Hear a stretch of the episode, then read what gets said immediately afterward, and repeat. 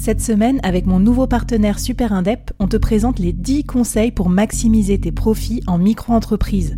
Des conseils pour maximiser tes gains, mais surtout éviter les boulettes administratives. Autant te dire que ça m'aurait plu d'avoir quelqu'un qui me donne ces conseils-là quand je me suis lancée. Je te mets le lien vers ces 10 conseils pépites et un petit cadeau qu'on te réserve avec Super Indep en description de cet épisode.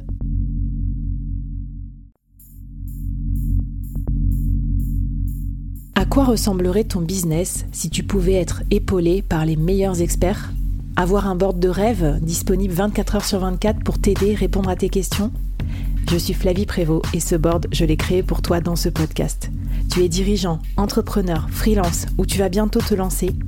Ne reste pas tout seul dans ton coin. Inspire-toi des conseils des meilleurs chaque jour par ici, à mon micro. Et si tu l'oses, on te mettra au défi parce que nous, ce qu'on aime bien, c'est te faire progresser vite et bien. Alors bienvenue à toi, bienvenue dans ton board et bon épisode.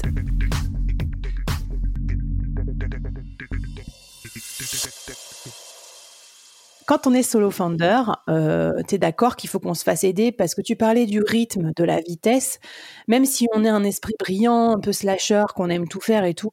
Et d'ailleurs, moi, c'est ce que j'avais adoré chez Willa parce qu'en gros, tu ressors de là après six mois, c'est comme une formation méga accélérée. Je savais tout faire, nos codes, landing page, typeform, euh, enfin, études de clients, persona, enfin voilà, plein de trucs que j'avais, dont j'avais pas vraiment entendu parler en fait dans ma boîte d'avant.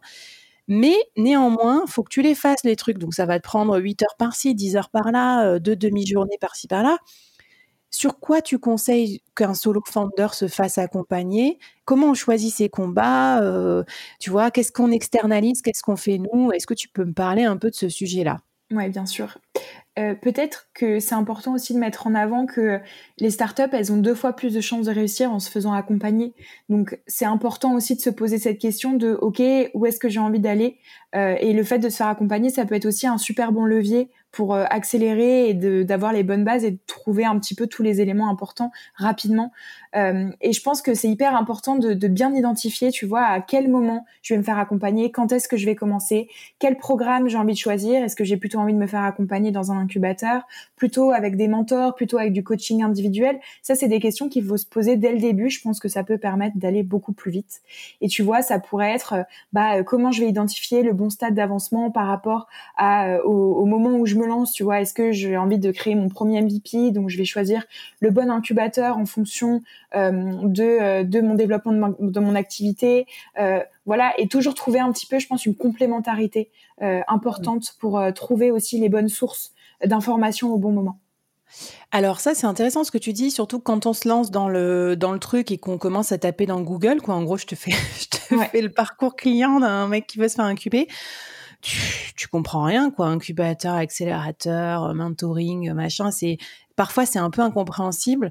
Euh, chez Willa, par exemple, euh, c'est quoi le profil des, des, startups que vous incubez et quand est-ce qu'il faut candidater? Parce que je crois qu'il y a des il y a des dates aussi. c'est pas genre euh, t'entres, c'est pas à la carte, c'est mmh. pas en ligne. Il y a des il y a des sortes de cohortes, il y a des calendriers. Ouais, bien sûr.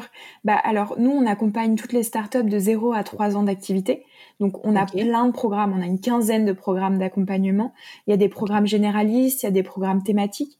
Euh, ce qui est important, c'est effectivement de se renseigner sur sur ces programmes-là. Et tu vois, les incubateurs, souvent, ils font des rendez-vous euh, pour un petit peu échanger sur, OK, là, je suis à mon stade de mon premier POC, quel est le programme le plus adapté? Je pense que se renseigner auprès des incubateurs, leur écrire directement, se faire un petit mapping des incubateurs intéressants, ou même si c'est des coachings, aller voir les recommandations des bons coachs, des bons mentors c'est oui, parce qu'il y a des incubateurs thématiques aussi, je sais pas moi, l'industrie, euh, l'impact, les médias, j'en connais aussi, ou les nouveaux médias. Donc ça, c'est bien de, de, faire sa checklist. Et après, enfin, c'est quoi vos critères de sélection?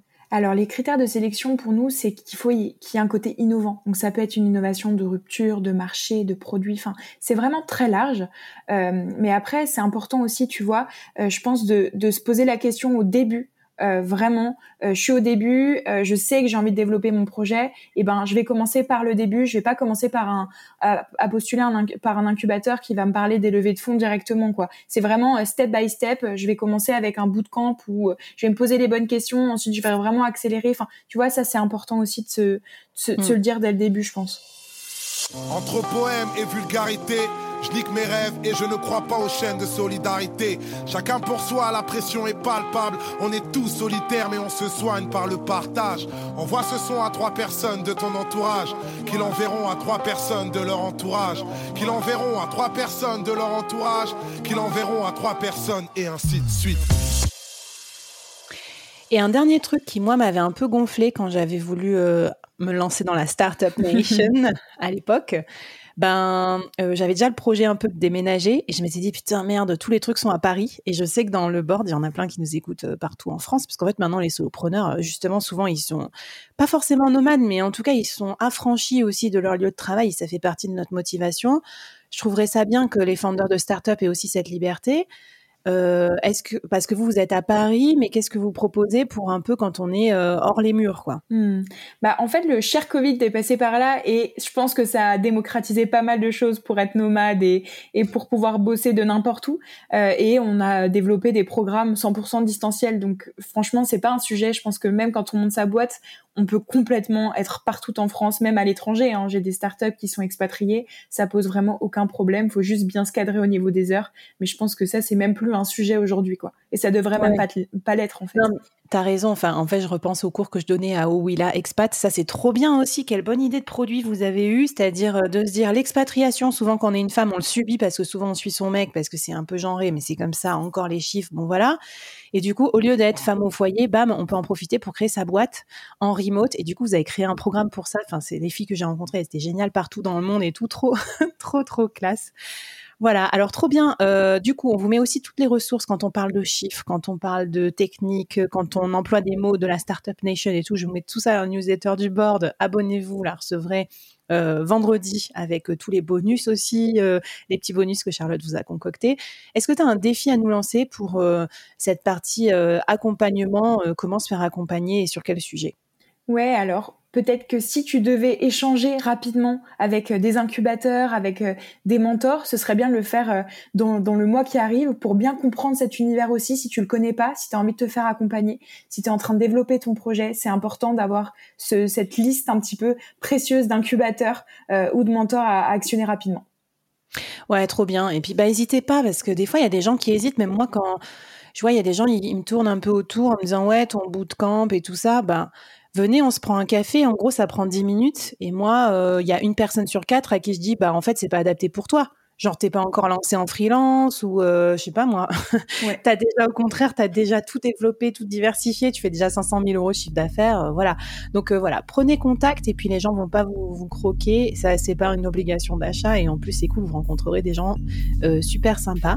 Et eh ben écoute, puisqu'on parle justement de budget, je te propose qu'on parle du point quand même critique du solo founder. Là pour le coup, son statut solitaire peut se retourner contre lui ou contre elle. Comment se faire financer pour sa startup?